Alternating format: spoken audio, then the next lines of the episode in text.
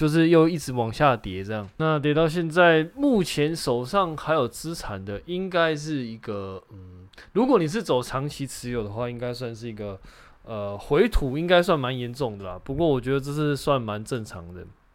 毕竟你长持嘛，你就不太可能真的去闪过一些。比较嗯，像这种比较波动的时候，它一定会有时候的时候会下跌嘛。比如说，你看标普五百，或者说你看一些长期走多的标的，它基本上，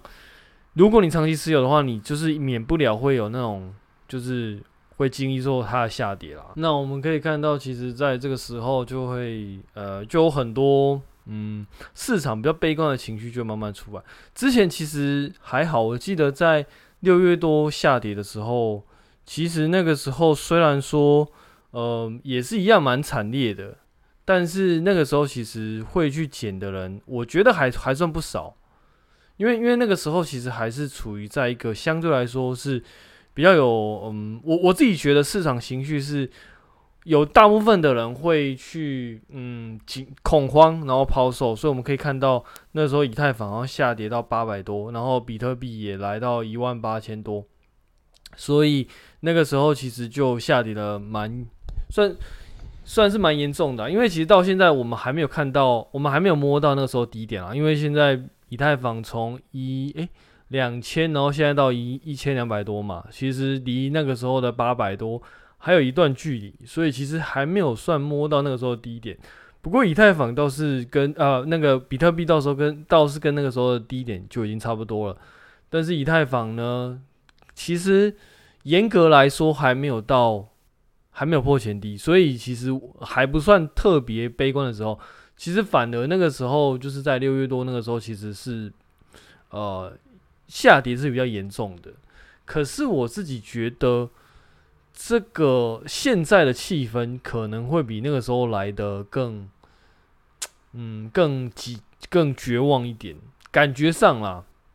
因为其实。嗯、呃，很多投资人或者说很多交易者，他们怕的不一定是那种短暂、短短暂时间下挫，因为短暂时间下挫，其实如果你觉得看长多的话，其实你还是，我们不要说看长多啦，就是可能一年内就有希望的话，你可能还是会，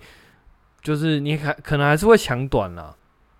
但是，呃，最近因为就是升息嘛，然后看到联准会感觉好像就是。呃，一势必要打通膨，然后一定要把它打下来的这个状况，所以我们可以看到，其实，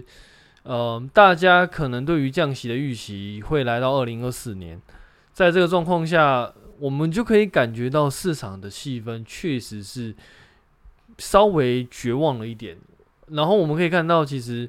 因为因为我以我自己个性来说，我大部分的状况其实是不太会去看，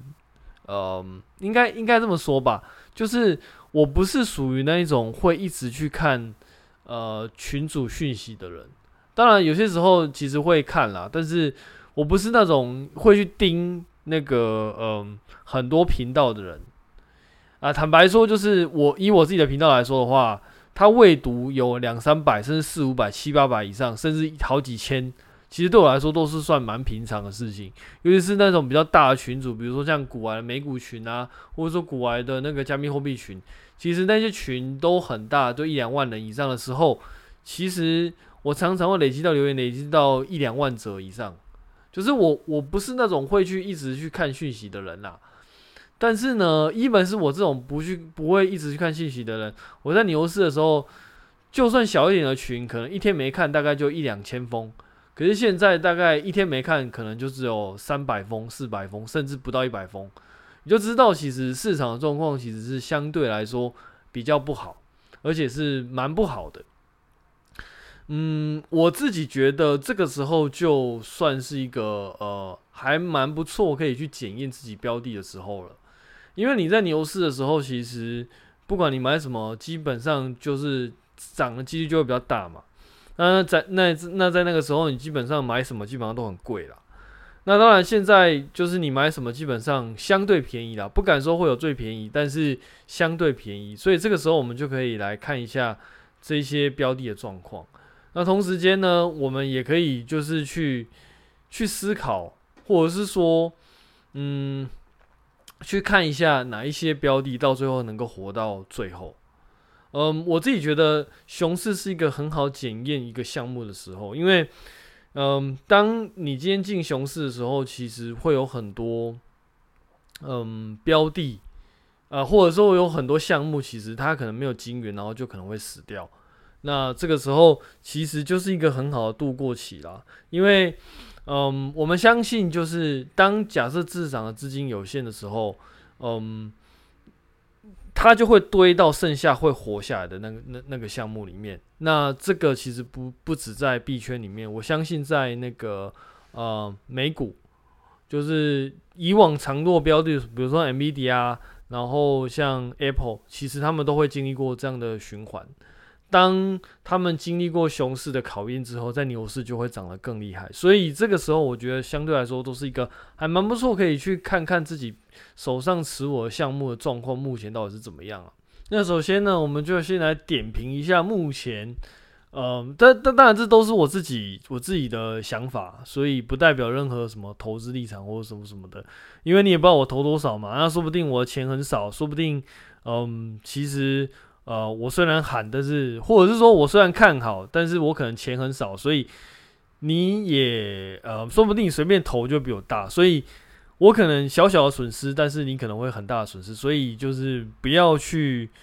呃，就当参考就好，不要认为我讲的东西就一定会好，或是一定不好，这就是蛮危险的。以我自己来说，其实我很少会去跟单，所以我也希望就是你有在有听到这个节目的人。当然，因为现在是熊市啊，然后再加上我这个频道大概也没有人，没有什么人在听，所以我觉得相对来说应该是不会有什么太大的问题才对。但是呢，为了避免一些没有必要的呃问题发生，我们还是先讲在前面，就是很多东西我讲讲是我自己的看法。然后其实，嗯，因为我进这个圈子还没有到非常非常的长，所以大概就是分享自己的看法而已。所以。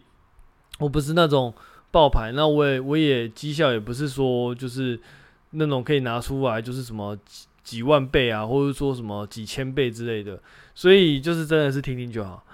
我目前看起来啊，以我我们我们还是以十大的市值的币来看，可能会比较好一点，因为呃我自己会是比较相信，就是当你有市值越大的时候，你其实比较不容易掉，除非你遇到一些很特别原因，比如说像 Luna，Luna 从前十十大市值的币，然后一路掉到几百名。那这个东西我自己觉得算是，嗯，我只能说都有，就是前就一本是前十大的币都有可能会造成这样崩跌的机会啦。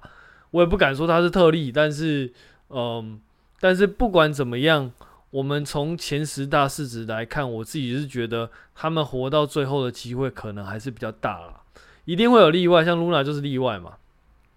OK，那首先比特币，我想就是就不用说了，目目前来说，它还算是从高点下来涨跌幅的算前前前段班了。然后以太坊，以太坊目前，嗯、就是现在状况，我自己觉得状况其实是算是还不错的，因为它终于走到了 POS，然后有 Merge 也成功了。然后很多东西项目都在不断的开发，像什么呃 ZK 的 VM 啊，其实他们都在不断的去做，嗯，去做开发。然后现在的价格虽然不到之前八百多，但是事实上现在一千多也算是相对来说便宜啦。除非你今天真的是买到什么四千多，不然的话，其实现在应该还算是我我我觉得还算是不错的一个。一个机会啦，当然一样，就是之所以为什么前面会讲说现在是可能比较有绝望的那个呃气息，就是因为其实可能会是不只是熊市，可能是会是深熊。那这个时候呢，你要买也不是不行，但是你要知道你可能会撑很久，所以呢，嗯，就就给你当参考。但但至少我自己觉得，以太坊目前的状况其实算是一个蛮不错的机会。它有 POS，然后现在过渡到 POS，然后很多可能成为瓶颈的工，可能成为瓶颈的原因，就不断的在去做不断的突破，他有想要做侧链，然后有想要做 ZKVM、EVM，那 ZK EVM 其实也不断的在就是研究当中，所以我觉得算是百废待兴，算是一个蛮不错的呃呃趋势啊，算是一个还不错的那种就是成长成长轨道。那剩下的呢，我们再看就是 Cardano。Cardano 的话呢，我自己觉得从一一直以来，我一直觉得它是一个很神奇的专案，因为它是用 Haskell 写的。嗯，我先简单介绍一下 Haskell。Haskell 是一个 Functional Programming Language。然后呢，这个 language 它其实我也不能说它非常难，它其实是呃定义非常严谨的一个语言。呃，也不是说它非常难，但是他要学习确实是有一定的呃学习曲线。但主要我对他的，嗯，因为我我自己有学过一段时间的 Haskell，但是我没有到非常熟。其实最大的原因就是因为它的那个应用的范围其实没有到很多。简单来说，就是你可能可以写写自己的东西，但是你今天要拿出去，比如说你要去求职好了，你说你要找那种公司专门写 Haskell 的，其实是蛮少的。你嗯，几乎很少在主流的。商业市场会看到，就是写这个语言的公司，所以相对来说，你可能学的性价比，我自己觉得没有那么高啦。那嗯，所以对我来说，我就会有比较多选择。然后也不是，嗯，应该说有，也不是非要他写不可。你懂我意思吗？就是比如说，嗯，像我我们写 OS 早期，我们可能基本上就是要，如果你追求实用的话。你基本上就是要用 C，因为你才可以跟 Linux 啊一些东西去整合。因为如果你比如说你先用 Python 写一个 OS，基本上它用处不大啦。当当当然，你你我们一定可以找到一些呃反例嘛，比如说像很多那种嗯嗯、就是云端的 OS，但是那那种东西跟我们平常的使用，像 macOS 啊，或者说像那个 Linux，或者说像那个呃 Windows。它的作用又不太一样。假设我们就是很定义，比如说像 microkernel，或者说像我们一般桌机用的 OS 的话，基本上你用 Python 写，大概率上是会非常钝啊。我觉得不太有那种实用的机会。但你在云端那状况可能就又不太一样了。所以，嗯。如果你今天要写 OS 的话，其实主流应该还是会用 C 啦。然后，因为它毕竟有那么多资源可以让你参考，你你 Python，除非你自己本身就会写 OS，然后你可能用 Python 去实做，那我觉得没有什么问题。可是如果你本身其实不太会实做 OS 的话，你用 C 会比较多参考的东西可以看的。而且现在比较多 kernel 的技术，其实大部分也都是用 C 或 C 加加去实做的。所以我觉得。呃，像这种就会比较挑语言，可是 Haskell 其实并没有这样的一个应用，它并没有一个应用说，我这个应用其实用 Haskell 它资源就是最多。你你看像那种 Data Science、Data Scientist，它大概就是必须要用 Python。那原因也很简单，因为它资源最多。你今天如果说你什么东西都要自己什么那个 Metric Multiplication，你什么都要自己刻的话，你光是刻这些基础工具你就饱了。所以基本上你也不太可能这样做，你一定是会挑那种就是既有工具多，但既有工具多并不代表你一定就是可以学得很好，但至少你有资源多嘛，你你可以去看，就是呃你不会写，至少你可能可以去看到文件，然后找得到范例。那就算就算你连范例都写不出来，你可能还可以去那个呃那个什么那个 Stack Overflow，然后去看看有没有什么 Python 之间的人人家的 code，然后还可以参考一下的。所以像这种东西就会是，呃，会为什么要选择 Python 的理由？因为像比如说像你选择，比如说呃随便，比如说像选 Node.js 或者 PHP 啊，好，你拿 PHP 去做，讲一个一个比较极端例子啊，你拿 PHP 去做那个数值运算的话，你可能会做到想要，就是会做到想要吐血。那更不用说，如果你还是想要做一些什么 Deep Learning 啊之类的东西，你用那种东西，你用 PHP 的话，基本上就是寸步难行了。连 Node.js 基本上都是呃一个算是荒漠，所以我自己觉得这种东西就是要看。那 Haskell 它的问题就在于说，其实它并没有一个哪一个应用是真的对于 Haskell 奔的非常的呃嗯，算是应用比较多啦。那我自己觉得 Cardano 算是一个蛮有勇气的专案，因为他用 Haskell 写。那我们刚刚讲了嘛，他本来。会的人就相对来说比较 niche，然后他用这个东西写，他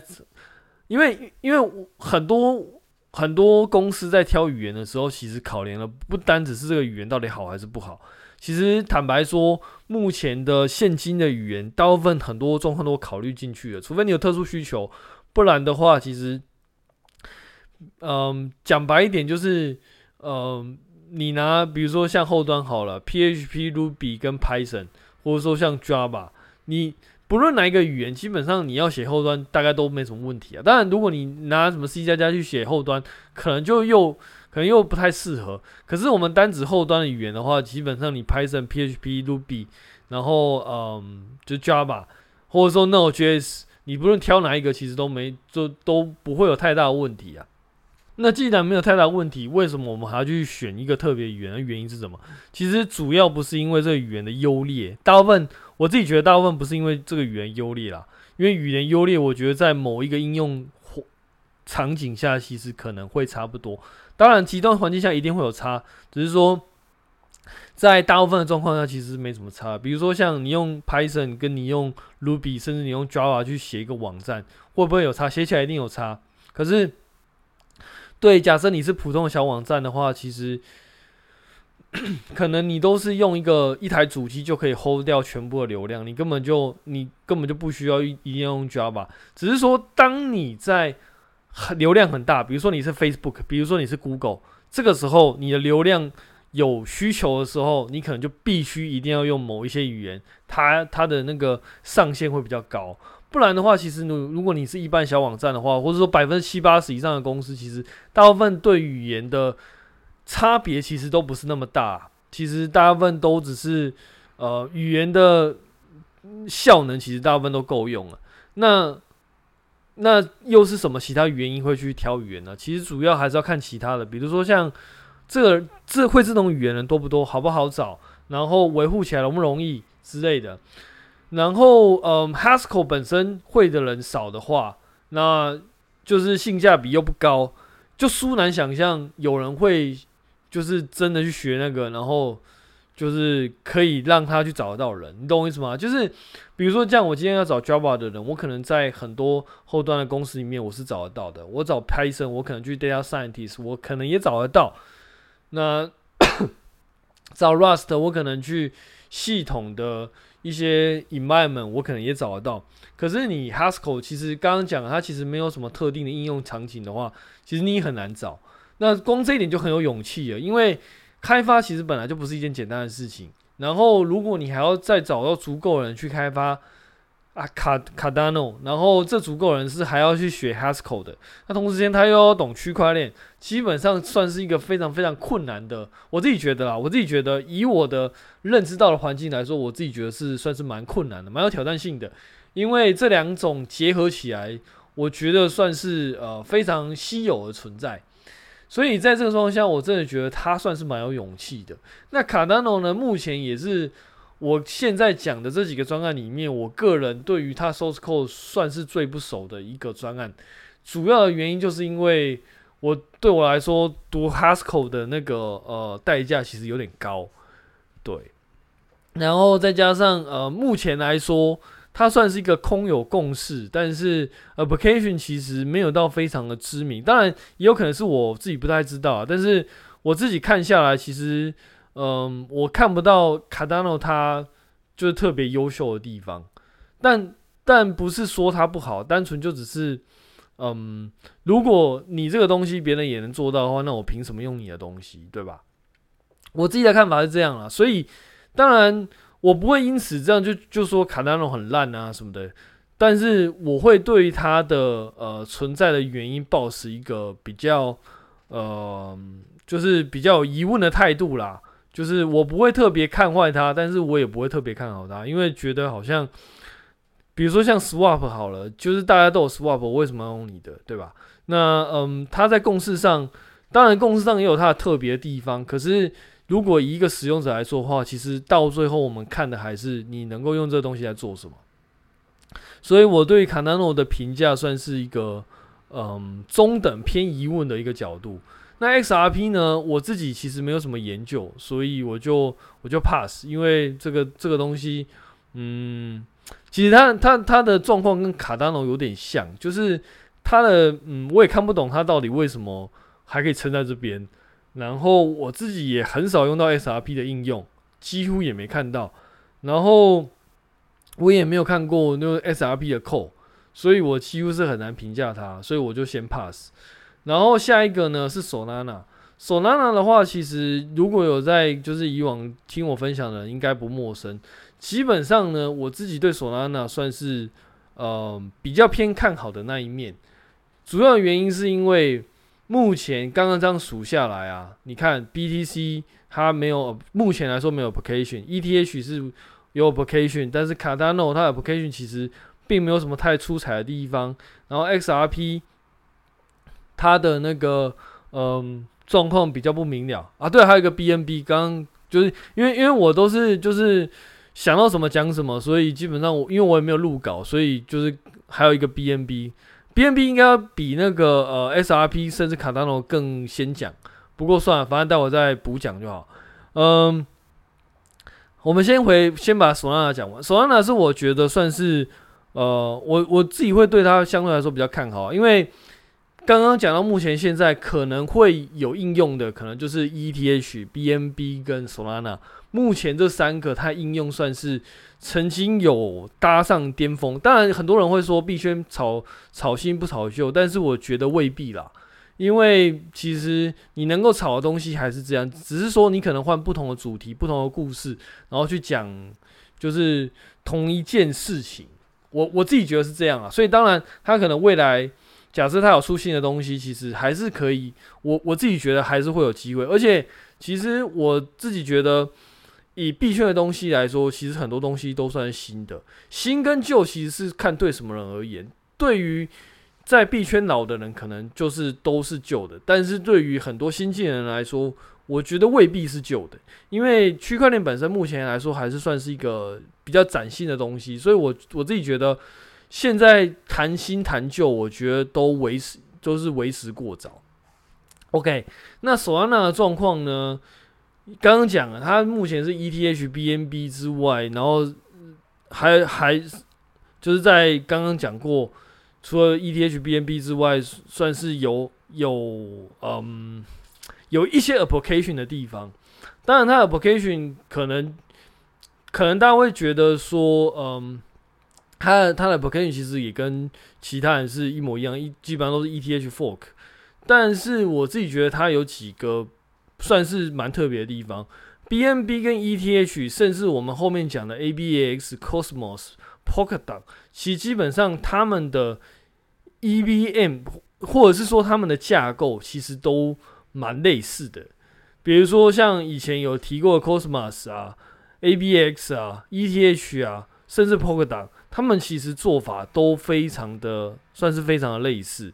可是呢，在 Solana 里面，它算是一个蛮特别的存在，因为它的 Proof of History 算是里面比较特别的，然后再加上它的 Proof of Staking 这两个机制，然后形成一个比较特殊的共识机制。虽然说这个共识机制有造成很大的问题，然后对于很多人来说使用上也不是很方便，可是我自己觉得它就终究是一个新的方向。只要这个新的方向它。在熊市里面可以经得过考验的话，我自己觉得它算是会蛮有机会的，因为以它以目前吞吐量来说，它算是嗯单链之中算是比较好的。然后它 Solana 现在那个 Mango 它的链上的 Order Books 也是我目前看过呃算是在运行中真的纯链上的 Order Books 里面算是比较完整的。比如说像很多 Order Books，他们基本上都算是。不能说是完全链上，他们很多资料其实都是放在就是链下，然后 Cosmos 有一些是完全链上的 Order Books，但是那些链上 Order Books 其实它吞吐量其实还没有经过考验。当然 soana 它就是因为经历过考验，所以它有很多停机的历史、停机的黑历史。但我觉得这东西就是必须要，嗯，就是要看它能不能 fix 啊，因为你今天有新的突破。你势必就是会遭受新的考验，而且这个考验可能是历年来没有人经历过的，因为你就是创新者嘛，创新者就是做不一样的事情，就会有不一样的考验。像是 ETH，它一开始一定也经历过考验。虽然说我那个时候不在币圈啦，可是我相信那个时候也经历过考验。但事实上也是，我们可以看到，在二零一七年、二零一八年的时候，它的价格也是跌得非常的惨。只是说你能够活过来，你基本上就有机会再创下一个巅峰。我自己的看法是这样啦，所以 ETH 在当时在 BTC 恢复，就是。就是在那个时候，只有 bc 的年代的时候，比如说 B C L T C 啊，像呃 X，呃，反正就是一堆 Proof of Work 的一堆币的时候，我们可以看到它 Application 的的机制算是创新，就是就是就是其他人没有，它算是第一个做。那第一个做，当然就会有很多杀手。那也因为第一个做，所以他就必须要面临到其他人没有经历过的挑战，就是。在那个时候，大家都只相信 BEC 的时候，然后他就会面，就是他在下跌的时候就会经历过更大的挑战，因为大家都会觉得这东西是不是没有希望了？这是不是没有那个嗯嗯，就永远不会再起来了？我还记得我刚进币圈的时候，那个时候呃，我肯定看到一篇文章，那个时候是在讲，嗯，我记得那个时候比特币大概七千八千多吧，呃，对。我记得应该是如此。我记得那个时候，诶、应该有一万，应该有一两，应应该有一万多，可是还没有，还没有破前高。我记得是在二零二一年的下半年，那个时候，那个时候我就是看了一下，然后，然后那个时候我看了一个文章，然后他说，嗯，就是他就对比嘛，就是说 B C 是币圈的龙头，然后他就对比说，你看这个以太坊。他就在二零一一一六年那个有一个前高，然后就一路往下坠。然后那时候他就说，就是这就是在那个呃币圈里面号称第二名的币。然后你看他跌成这个样子。那其实他那篇文章我看了大概过两个月之后，基本上呃以太坊就破前高了。所以其实我自己觉得每一个币，尤尤其是在币圈，其实都会经历过这样的考验。那其实这样的东西。我自己觉得，在投资领域里面，其实不算是很特别的东西啊。我一直都喜欢把币圈的专案当做是一种新创新创公司来看。事实上，他们也算是新创公司，非常非常新创的新创公司。只是说，我们以前有提过啦，在传统金融里面，其实大部分人是很难接触到新创公司的投资，但是 VC 跟天使投资人的天下，因为一般人其实你很难有这种管道去接触到一些比较新的产业。而而且你也没有那么有钱啊，但是事实上在币圈里面，它就塑造一个环境，可以让你去参与非常非常早期的投资。当然不是每一个每一个 token 都是很早期的投资啊，只是你还是要自己看，你要搞清楚你是在一级市场还是在二级市场，这是必须要先搞清楚的。但是还是会有一些机会是真的是算是在一级市场里面。当然在一级市场里面也不代表你就一定会完胜，因为在一级市场里面其实代表的是更高的风险。所以我很喜欢把币圈的专案当做一个，把自己当做一个 VC 来看的原因，就是因为这样。因为，嗯，你一定知道，在这个阶段去投，风险一定超高。所以，但是也因为在这个时间去投，所以如果你投到了一个算是会飞天的东西，你大概就可以，你的涨幅可能就是几千倍甚至几万倍。但是，就那个风险是存在的，所以。嗯，既然风险存在，我们就必须要去思考到很多专案，大部分或者说大部分投的专案，可能到最后都会归零。这个是我觉得在币圈里面，如果你真的有想要投资的话，你必须要认清楚一件事实，就是你不可能每一个投的都到最后都会活到最后，不太可能，基本上不太有机会。反而我自己的看法是。你今天投了十个，有中一个，你就应该就是祖祖先保佑有烧高香。我自己觉得是这样啊。那这个这个胜率，我觉得是跟传统在 VC 在投天就是投天使轮的时候，其实它概念是一样的。就是你投的很多东西，基本上可能到最后都会死掉，只是说你要想办法，就是去就是去看那最后有活过来那一个。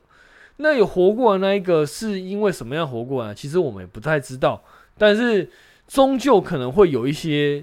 呃项目会活过来，除非除非整个产业都挂了，不然的话终究有一些项目会活过来。所以我前面才会说，其实，在熊市里面是一个很好的机会去检验这一些项目到底最后有没有办法活下来的最主要原因。你在牛市里面，大家一直拿钱，其实要活不是什么问题，而且也没有人会考虑这样的问题。可是，在熊市里面，你就会要去认知到一件事情，就是大部分的状，大部分的东西一定可能到最后就是会归零。但是呢，我们要去观察，就是哪一些东西到最后是有机会会活活下来的。那这个就是我们今天今天今天在看的一个状况。我自己觉得索拉纳假设有机会活下来的话，算是一个还蛮不错的那个，还蛮不错的那个状况。而且它现在市值也不算是最高的，所以它的成长空间其实算是蛮大。但是我们也必须知道它，它在一两百那边其实都套了很多很多冤魂。它从两百五到现在三十块，它涨了，它跌了将近八十几趴，你就知道其实那个状况其实是蛮吓人的。OK，那嗯，接下来我们可能就在最后再提到一个 BNB 吧，因为我们今天应该讲不完啦，反正就是。讲多少算多少，说不定连 BNB 我可能也不一定会讲完，可能就下次再讲。BNB 的话，坦白说，我自己没有特别去，没有特别去用这个链，因为对我来说，其实它的用法其实跟 ETH 会蛮像的，只是说我一直没有什么太多机会去用。那但是我自己觉得，我对于 BNB 的看法是来自于我自己觉得 CEX 算是。在这个产业算是也是一个蛮不可或缺的东西。那 BNB 呢？嗯，它除了可以在币安里面，你可以去有一些手续费的优惠之外，你同时间你可能还可以在链上会去使用，所以它可以当做 gas fee 来用。那在这个状况下，我自己觉得算是一个还蛮不错的。嗯，这也不在喊盘啊，但是我就我自己觉得算是一个蛮。嗯，蛮蛮抗跌的一个东西啊，因为因为坦白说，它就是 CX 嘛，那你可以对标，就是它要死，其实好像也蛮难的，因为目前来说，场面上钱最多大概就是币安啊、非 FTX 啊这些交易所里面应该是钱最多的，所以你说它要死，我觉得也很难了。要度过这个熊市，我觉得相对来说应该也算是一件相比较容易的事情，但是它它的问题就在于说，它其实是蛮。其实它的链其实大概就算是很中心化的一个链了，基本上就是大概就是币安说了算。我我自己目前看出来是这个样子啊。那嗯，所以我自己是比较少玩。那当然它跟 Solana 状况不太一样，因为 Solana 其实我自己会去用链上的 Order Books，所以对我来说，其实那个东西就会变得是蛮重要的。而且 Solana 它的那个呃 Gas Fee 又是里面最低的，所以对我来说，它就是。嗯，我之所以会用，就是因为这个样子，就是你同样一笔交易来说，ETH